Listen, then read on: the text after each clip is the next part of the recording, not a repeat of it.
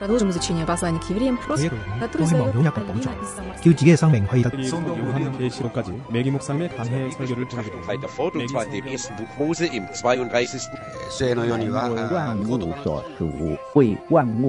¿Quién sabe cuántos idiomas hay en el mundo?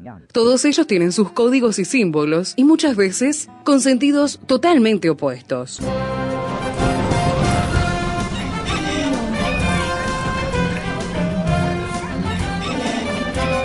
Jungla semántica. Para descifrar las palabras, para entender su raíz, para saber de qué hablamos. Jungla semántica.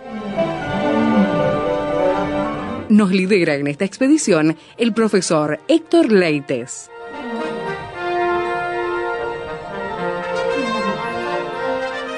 La jungla semántica nos invita a volver a Primera de Pedro con el profesor Héctor Leites. Bienvenido Héctor, gracias por acompañarnos. ¿Qué tal Esteban? ¿Qué tal amigos? Y aquí en Imágenes Verbales, escrita en el libro de Primero de Pedro, en Jungla Semántica hoy tenemos una jungla eh, con, con- caminando despacio tal Ajá, vez ajá. y mirando donde caminamos, porque es el- la jungla de la santidad hoy. Bien, e- esta sección empieza con un por tanto en el versículo Por un, 13. por un por tanto. Ese por tanto en el griego es el famoso dio que quiere decir por lo cual, dado lo anterior. Ajá. Lo anterior era que los profetas estaban ministrando a nuestro favor, eh, en- eh, con esos altos privilegios, ¿verdad?, que ellos tenían. Y en base a lo que estuvieron investigando, qué, qué tiempo, qué clase, todo, todo acerca de Cristo en el Antiguo Testamento, en base a todo eso, y lo que ellos averiguaron y lo que ellos plasmaron en el Antiguo Testamento, estos profetas, en base a todo eso, nos pide ahora dos cosas, una vida de santidad y una vida de sabiduría, inteligencia, como, como dice la versión NBI, ¿verdad? Sí, Hablando sí. de la inteligencia. Bueno, ese por tanto es dado todo lo que los profetas del Antiguo Testamento mostraron acerca de Cristo y más todavía los datos que tenía Pedro acerca de Cristo. Entonces, estamos hablando de un por tanto muy fuerte, es un por, por lo cual, por lo siguiente, dado que tenemos un Cristo realmente que nos ha lavado, nos ha redimido, nos ha comprado. Desde el verso 3 estaba hablando el escritor, del 3 al 11, al 12 inclusive, estaba hablando acerca de la salvación, La salvación. una salvación segura, una salvación incorruptible, incontaminada, inmarcesible, reservada. Y ahora dice, bueno, en base a todo esto, de un Cristo realmente que ha hecho absolutamente todo, vamos a tener que hacer algo nosotros. Y ahí el escritor pone todo el peso de lo que es el, eh, la santidad, el servicio, eh, trabajar con sabiduría, con devoción, con amor y sobre todas las cosas con gratitud, Claro, con gratitud. claro. O sea, no nos pide santidad simplemente como algo aislado de la vida cristiana, sino que uno Es vive en parte santidad. integral, digamos. de. Exactamente, la obediencia, va a hablar mucho de la obediencia, eh, fíjate solo el 14 nomás que dice como hijos obedientes, y es interesante que no es como hijos obedientes, sino eh, mostrando el carácter de los renacidos, o sea, eh, hijos de obediencia en realidad. Mirá es un qué interesante, carácter. qué Sí, sí, va a ser un- una jungla que tenemos que ingresar despacio, con buenos machetazos para tratar de poder ver bien el asunto de jungla semántica en el día de hoy. Comienza Así con que, el... así que una vez que tenemos claro el tema de la salvación, como lo planteaban los primeros 12 versículos Pedro, hay que pasar, y él dice, a la santidad. a la santidad. Y muy marcado es, realmente muy marcado. Va a utilizar una de las palabras que se va a repetir continuamente, que es la palabra griega anastrofe. Anastrofe. Anastrofe es eh, una de las palabras más enfáticas para mostrar el cambio de actitud, el cambio de andar, eh, mi manera de vivir ha cambiado. Realmente es una palabra muy, pero muy fuerte. Cuando la Biblia habla de conducirnos, comportarnos, andar en santidad, eh, va a utilizar la palabra anastrofe. que es- Anastrofe. Que, viene de una, de, de una preposición aná, que quiere decir en griego desde arriba. O sea que nuestro cambio, nuestra, nuestro comportamiento, nuestro cambio de vida realmente ha sido desde arriba, desde arriba. Por eso comienza el escritor diciendo, por tanto, cenid los lomos de vuestro entendimiento, sed sobrios y esperad por completo en la gracia que se os traerá cuando Jesucristo sea manifestado. Un versículo con mucho, mucho material, Comenzamos con el verbo cenid. Sí, ¿qué significa? en Es este interesante, caso? es interesante, es una metáfora, es una metáfora. Cenid los lomos es una gran metáfora, una figura que sugería por lo general la manera de estar preparados, los obreros, los luchadores, los corredores, los guerreros, se acortaban las prendas, o sea, el ropaje Ah, de modo claro, de modo este eh, que no, no, no estuviese interrumpiendo correr. Vamos a imaginar esto, para que el oyente tenga presente. Vamos a imaginar que nosotros tenemos un vestido largo como ellos tenían, y a la altura de la cintura, la palabra lomos, la palabra lomos realmente es la, la parte de la cintura. Cenid los lomos, es la palabra osfuas. La palabra griega osfuas es, viene a ser el cinto, donde va el cinto. Ah, mirá. Eh, en la zona de la cintura, de la cadera, ¿no? Bien, vamos a imaginar. ¿Es, es diferente eso cuando el apóstol Pablo dice ceñidos vuestros lomos con la verdad? Que en ese No, caso no, no, es no, no. diferente o es el mismo. Es la misma frase, el- la misma palabra, porque eh, inclusive la misma metáfora. ¿Por qué la misma metáfora, Esteban? Porque el ceñir los lomos siempre indicaba, si no estamos en una guerra, literalmente, claro, claro. indicaba metafóricamente, vamos a estar preparados. Entiendo. Vamos a poner un ejemplo para que el oyente entienda. Vamos a imaginar que tenemos un vestido largo, bien largo hasta los pies, solo suponiendo, Esteban. Sí, como era la época. Ahí sí. está, como la época. Muy bien. Entonces, a la altura de la cintura, yo agarro una cuerda, pues habían cinturones lindos así, sí, bordados. todos ¿no? sofisticados, de Ahí cuero está, y- una cuerda gruesa. A la altura de la cintura yo hago un, un, un nudo fuerte y aprieto fuerte a la altura de la Ah, cintura. Y con mis manos tiro, digamos, el vestido de la parte de arriba del Para cinturón. aflojar parte de la tela. Sí. Eh, eh, o para ajustarla. No, más bien para levantar. Para Cuando yo cincho Ah. para arriba, yo voy a tirar para arriba, que el oyente esté eh, observando esta imagen, Sí. yo voy a agarrarle el vestido del lado de arriba del, del cinto y voy a tirar bien para arriba todo. Me va a quedar un poquito más corto el vestido. No minifalda, pero me Sí, va a sí. quedar un poquito Pero era la más idea, seguro. Pero esa es la manera de poder correr. Yo no puedo correr en una batalla, pelear. Los guerreros, los luchadores, lo- los, corredores, no podían correr con esos vestidores, eh, vestidones sueltos. Entonces, se ataban el cinto, tiraban para arriba el vestido, el vestido iba a subir, te iba a quedar a la altura de la rodilla, tal Sí, vez, sí, sí. un poquito más corto, pero no era un desfile de moda, o sea, no, No, era no. para, para lucir las medias, simplemente era para poder correr, para poder batallar, para poder estar preparado. Bueno, esa es la metáfora. Mira. Ceñir los lomos es, a- estén apretando bien el cinturón, porque con las ropas sueltas ustedes no pueden avanzar. Es una metáfora que se utiliza continuamente, ¿eh? se utiliza en Efesios, se utiliza en Colosenses. Eh, Pablo lo utilizó como tres, cuatro veces la idea de estar preparados. Estar preparados. Ahora, Pedro utiliza esta palabra o esta metáfora. Este, cenid es un verbo, ¿no? Vamos a comenzar del comienzo. Cenid es un verbo. Está en un participio auristo medio. ¿Qué quiere decir participio? Si bien en el español cenid parece que fuese un imperativo, por supuesto, Sí, e inclusive sí, sí. está en la versión 60 como imperativo, no es un imperativo, es más fuerte que un imperativo, es un Mirá, participio auristo medio, o sea, habiéndose ya ceñido apretadamente las ropas para estar preparados, ahora la preparación es intelectualmente, no es guerra, no es correr, no son luchadores, son simplemente eh, los ropajes de la vida, tienen que estar bien, pero bien este, unidos. Eh, Pablo utilizó, inclusive, muy bien utilizó Pablo, una metáfora allí en Efesios y en Colosenses también la utilizó, utilizando eh, un montón de ropas sueltas y de repente el último, ci- la, última ropa que Pablo coloca es el amor. Mirá vos. Eh, nótese, querido oyente, lo que dice Como Colosenses. que recubre todo. ¿sí? Claro, Colosenses capítulo 3 dice, versículo 10 en adelante, Colosenses capítulo 3, verso 10, la metáfora está muy, pero muy linda, y dice ahora, este, vestidos, revestido del nuevo, el cual conforme a la imagen del que lo creó se va renovando hasta el conocimiento pleno, donde no hay griego, ni judío, ni circuncisión, eh, circuncisión, ni incircuncisión, bárbaro, ni escita, siervo, ni libre, sino que Cristo es el todo y en todos. Vestidos, pues, como escogido de Dios, y ahí va a mostrar, Esteban, las ropas. Las ropas. Santos, amados, de entrañable misericordia, de benignidad, de humildad, de mansedumbre, de paciencia, soportándoos unos a otros y perdonándoos unos a otros, si si alguno tuviere queja contra otro, de la manera que Cristo perdonó, así también hacedlo vosotros. Y mira lo que dice ahora, A verso a ver, 14. a ver.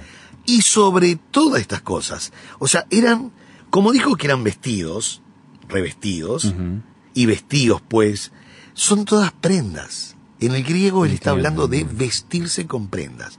Eh, El amor, benignidad, misericordia, mansedumbre, paciencia. Y cuando llega el verso 14, viene el sobre todo. Eh, Es interesante, Increíble, Esteban. El sobre todo es arriba del sobre todo. Nadie se pone el sobre todo que es grandote, así un saco grande, y después se pone una camiseta pegada al cuerpo. Es imposible. Claro. claro. Primero va la camiseta, una camisa, un buzo, otro más, y sobre toda esa ropa viene el sobre todo, el, el, el- el tapado, Lo que digamos. cubre, lo que... Bien, Es, es interesante que a pesar que han cambiado las modas, miles de años después, tendencias, tipo de vestimenta, elementos, parece como que el concepto de cómo nos vestimos es muy similar. Es, ¿no? es igual, es igual. Y una vestimenta ahora eh, muy especial, porque el sobre todo, ¿sabe lo que es? Versículo 14, Colosenses 3:14. Y sobre todas estas cosas, vestidos de amor, que es el vínculo perfecto. Perfecto. ¿Sabe qué palabra es vínculo? A ver, Es la palabra cinturón. mirá vos. O sea que el amor es el que está sujetando todas las demás prendas con ese cinto para que realmente podamos funcionar en la vida. Hacemos una pausa en la conversación con el profesor Héctor Leites, aquí en la jungla semántica, mirando entonces que hay que ceñir los lomos de nuestro entendimiento. Música y palabras para vivir mejor. Radio Transmundial Uruguay, 610 AM, comunicando esperanza al mundo.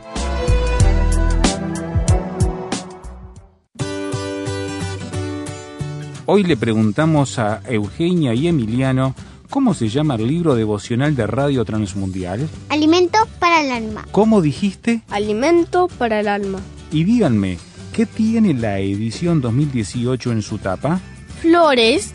Flores de colores roja, blanca, rosada, fucsia, una roja y... Es amarilla y roja, Euge. Sí, amarillo y roja. ¿Y saben cómo se llaman? Yerbera. Yerbera. Yerbera. Y son grandecitas.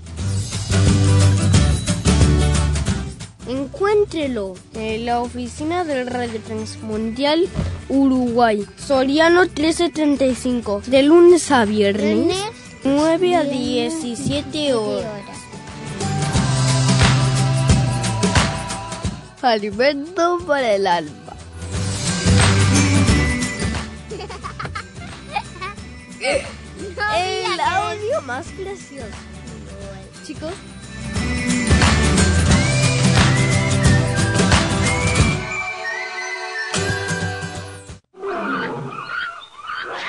Nuestro canal de comunicación, jungla semántica, arroba transmundial.org.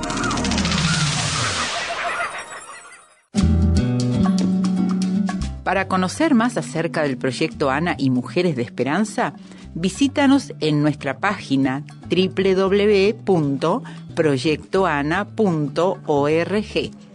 Allí encontrarás noticias, testimonios, poemas y artículos de interés para nosotras las mujeres. Visítanos.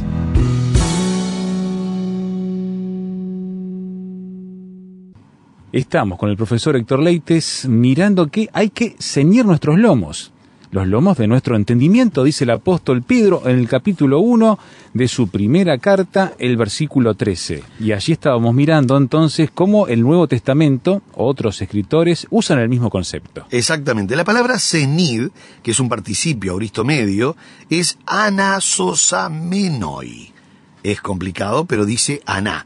Y ana es desde arriba. Es interesante este verbo, que es un participio, anasosamenoi.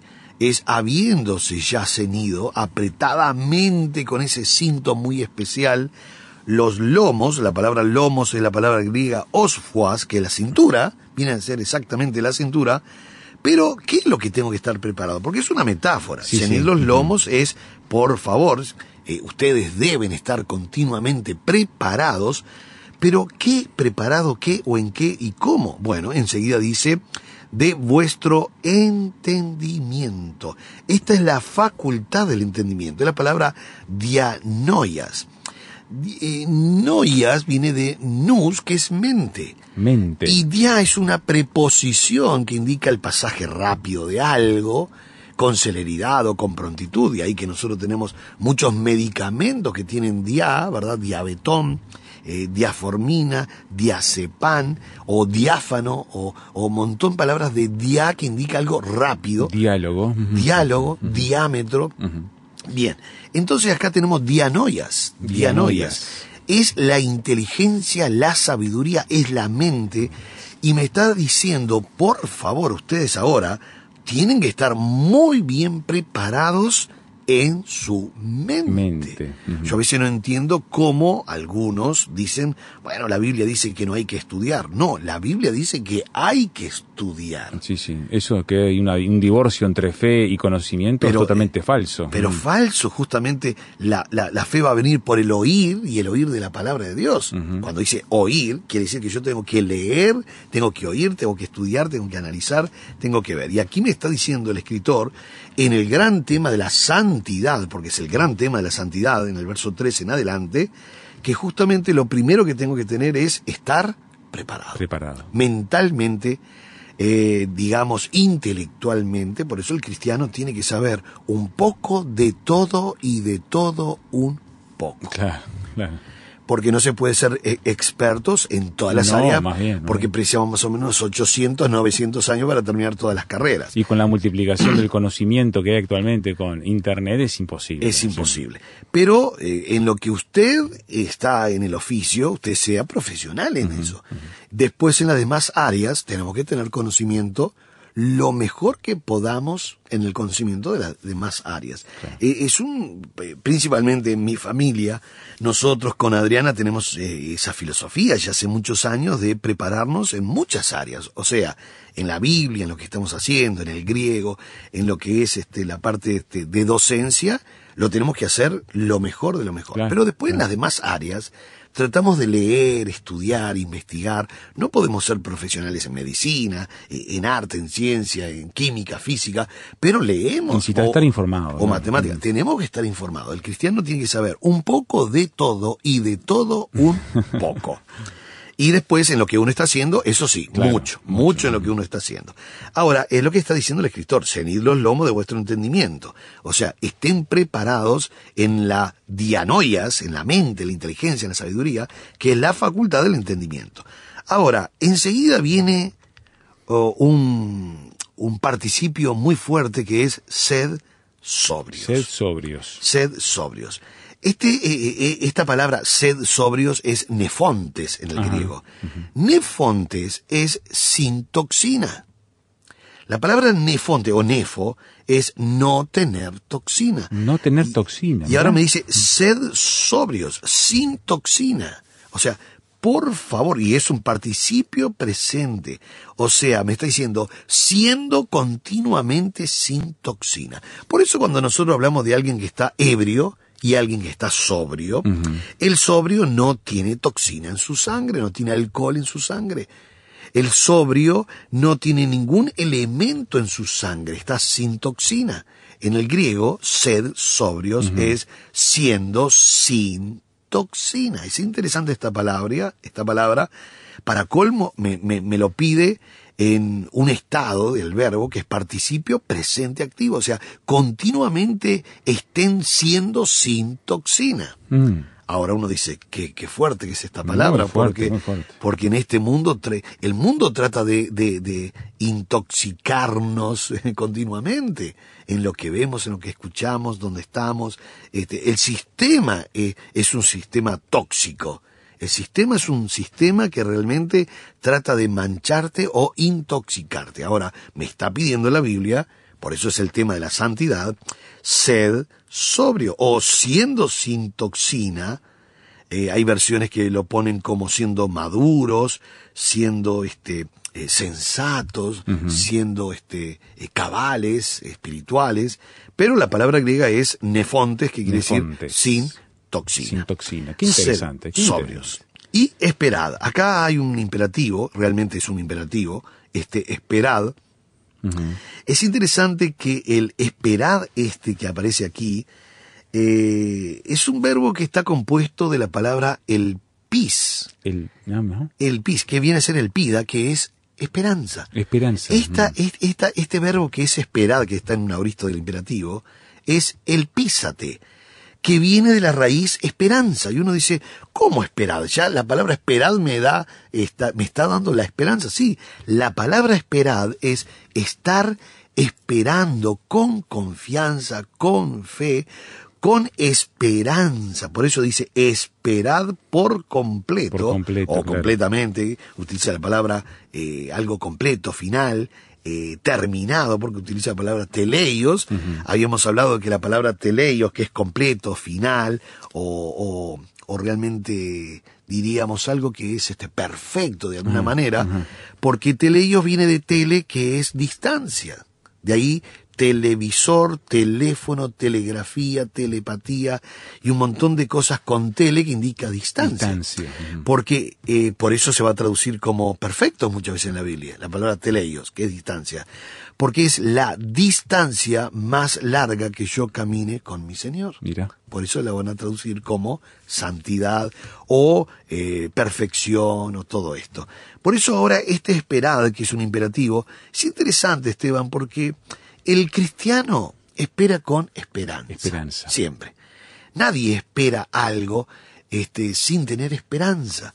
Es como dice más adelante Pedro, ¿verdad? Que dice que espera el precioso fruto de la tierra. Y uno dice, ¿cómo? Sí, porque espera con esperanza. O como dice también Santiago, que habla de que eh, está esperando eh, algo que eh, lo sembró, lo cosechó. Entonces todo lo que se espera es precioso, por eso dice, espera el precioso fruto de la tierra. La pregunta del millón es, ¿por qué es precioso?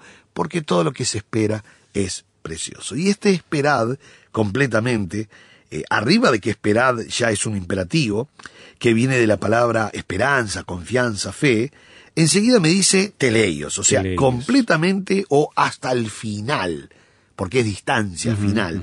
Entonces uno dice, tengo que esperar completamente, eh, digamos, hasta el final, sí. Ahora, Ajá. ¿qué va a pasar? Dice el versículo, por completo en la gracia. La palabra Haris aquí tiene su área de movimiento. Lo que tengo que estar esperando es esa bienaventuranza final que está en Cristo, ¿verdad? Que está en Cristo. Y dice, esperad por completo en la gracia, la palabra Haris es en la bienaventuranza, ¿verdad? Que viene con Cristo. Dice que se os traerá cuando Jesucristo sea Manifestado. manifestado. Jesús manifestado. La palabra es apocalipsei Ah, mira. que viene de calupto, que es esconder, cubrir, y apo, que es desde. Por eso la palabra apocalipsis quiere decir revelar. Claro, descubrir. Porque eh, quiere decir justamente apocalipsis, quiere decir quitar el velo de lo que está cubierto. Es descubrir algo. Entonces, eh, acá dice Jesucristo manifestado. Festado. Ya había hablado en el versículo 7, el escritor, en el verso 7 había dicho, para que sometida a prueba vuestra fe, mucho más precioso que el oro, el cual, aunque perecedero, se prueba con fuego, sea hallado en alabanza, gloria y honra cuando sea manifestado Jesucristo. Parece que la clave aquí es, Esteban, esperar a Cristo. Esperar a Cristo. Y uno dice, pero ¿y esto es santidad? Es que el esperar a Cristo me hace vivir en Claro, santidad claro. porque yo quiero irme con Él cuando Él venga en el arrebatamiento.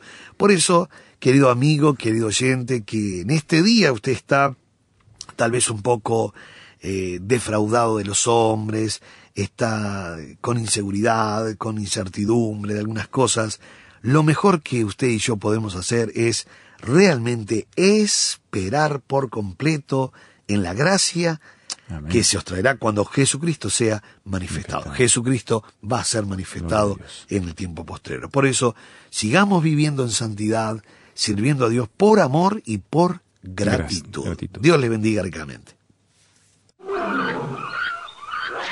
Nuestro canal de comunicación, junglasemántica, arroba transmundial.org.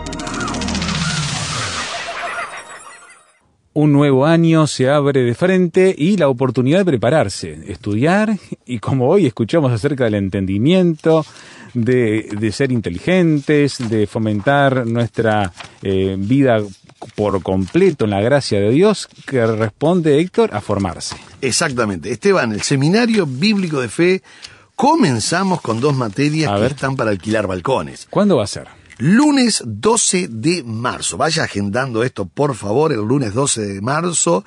A las 9 de la mañana tiene que estar tempranito allí con su mate, su cafecito, los bicochitos, como usted quiera. Pero o si prefiere, también de tarde. O, de tarde también, sí, exactamente. Comenzamos a las 9, pero hay opción de comenzar en la tarde. El doble horario. Del doble horario. Pero comenzamos con dos materias. ¿Cuáles son? Mira, que, mira qué materia el lunes. Daniel y Apocalipsis. Upa. Uy, esto está para alquilar balcones. Eh, realmente vamos a analizar. Ahora que en esta época se habla tanto de los tiempos finales, ¿no? Y como vamos a analizar desde el griego, no vamos a permitir que nadie esté payando, como se dice, o hablando locas pasiones. Vamos a ver qué dice realmente el Apocalipsis desde la perspectiva bíblica del griego, ¿verdad? Si bien hay muchas figuras literarias. Así que el lunes Daniel y Apocalipsis. Se estudian los dos libros para complementar. Entiendo, entiendo. Se estudia los 12 capítulos de Daniel y Apocalipsis para uno es el esqueleto y el otro es el bosquejo, el relleno, digamos. Y en la otra materia. Y los martes estamos nada menos con hermenéutica. Claro, qué importante. ¿Cómo analizar? Vamos a estar mirando todas las figuras literarias y las reglas de la hermenéutica para interpretar textos difíciles, oscuros, polémicos, que a veces hay poca luz. Bueno, vamos a estar analizando estas dos materias eh, lunes y martes. Y el viernes vamos a estar con el nivel ministerial para pastores, líderes, graduados, obreros, metodología pedagógica, una materia muy importante principalmente para los líderes, los comunicadores, los pastores, para poder estar este, teniendo una muy buena eh, desempeño en los púlpitos. Así que vamos a estar lunes 12 de marzo, Vamos a estar en Julio Herrera y Oves 1274. Julio Herrera y Oves 1274 a una cuadra y media de la Plaza del Entrevero, entre San José y Soriano. Julio Herrera y Oves 1274. Los teléfonos de contacto 2902 9089, 2 902 9089 o el celular 094 95 99 12 094 95 99 12 y el correo del seminario es seminario arroba adinet.com.u y. Así que les esperamos. Seminario Bíblico de Fe comienza el año lectivo con tres materias, o sea, lunes Daniel y Apocalipsis, martes hermenéutica, viernes metodología pedagógica y tenemos que ajustar más adelante en algunas semanas ya las clases de griego y las clases de canto también que vamos a tener. Pero por ahora vamos a estar anunciando que esto ya está confirmado, ya está todo preparado. Bueno, entonces, una vez más los canales de contacto, Héctor. 2 902 9089 2 902 9089 o 094 95 99 12 y el correo seminario bíblico de fe arroba adinet.com.uy. Les esperamos entonces.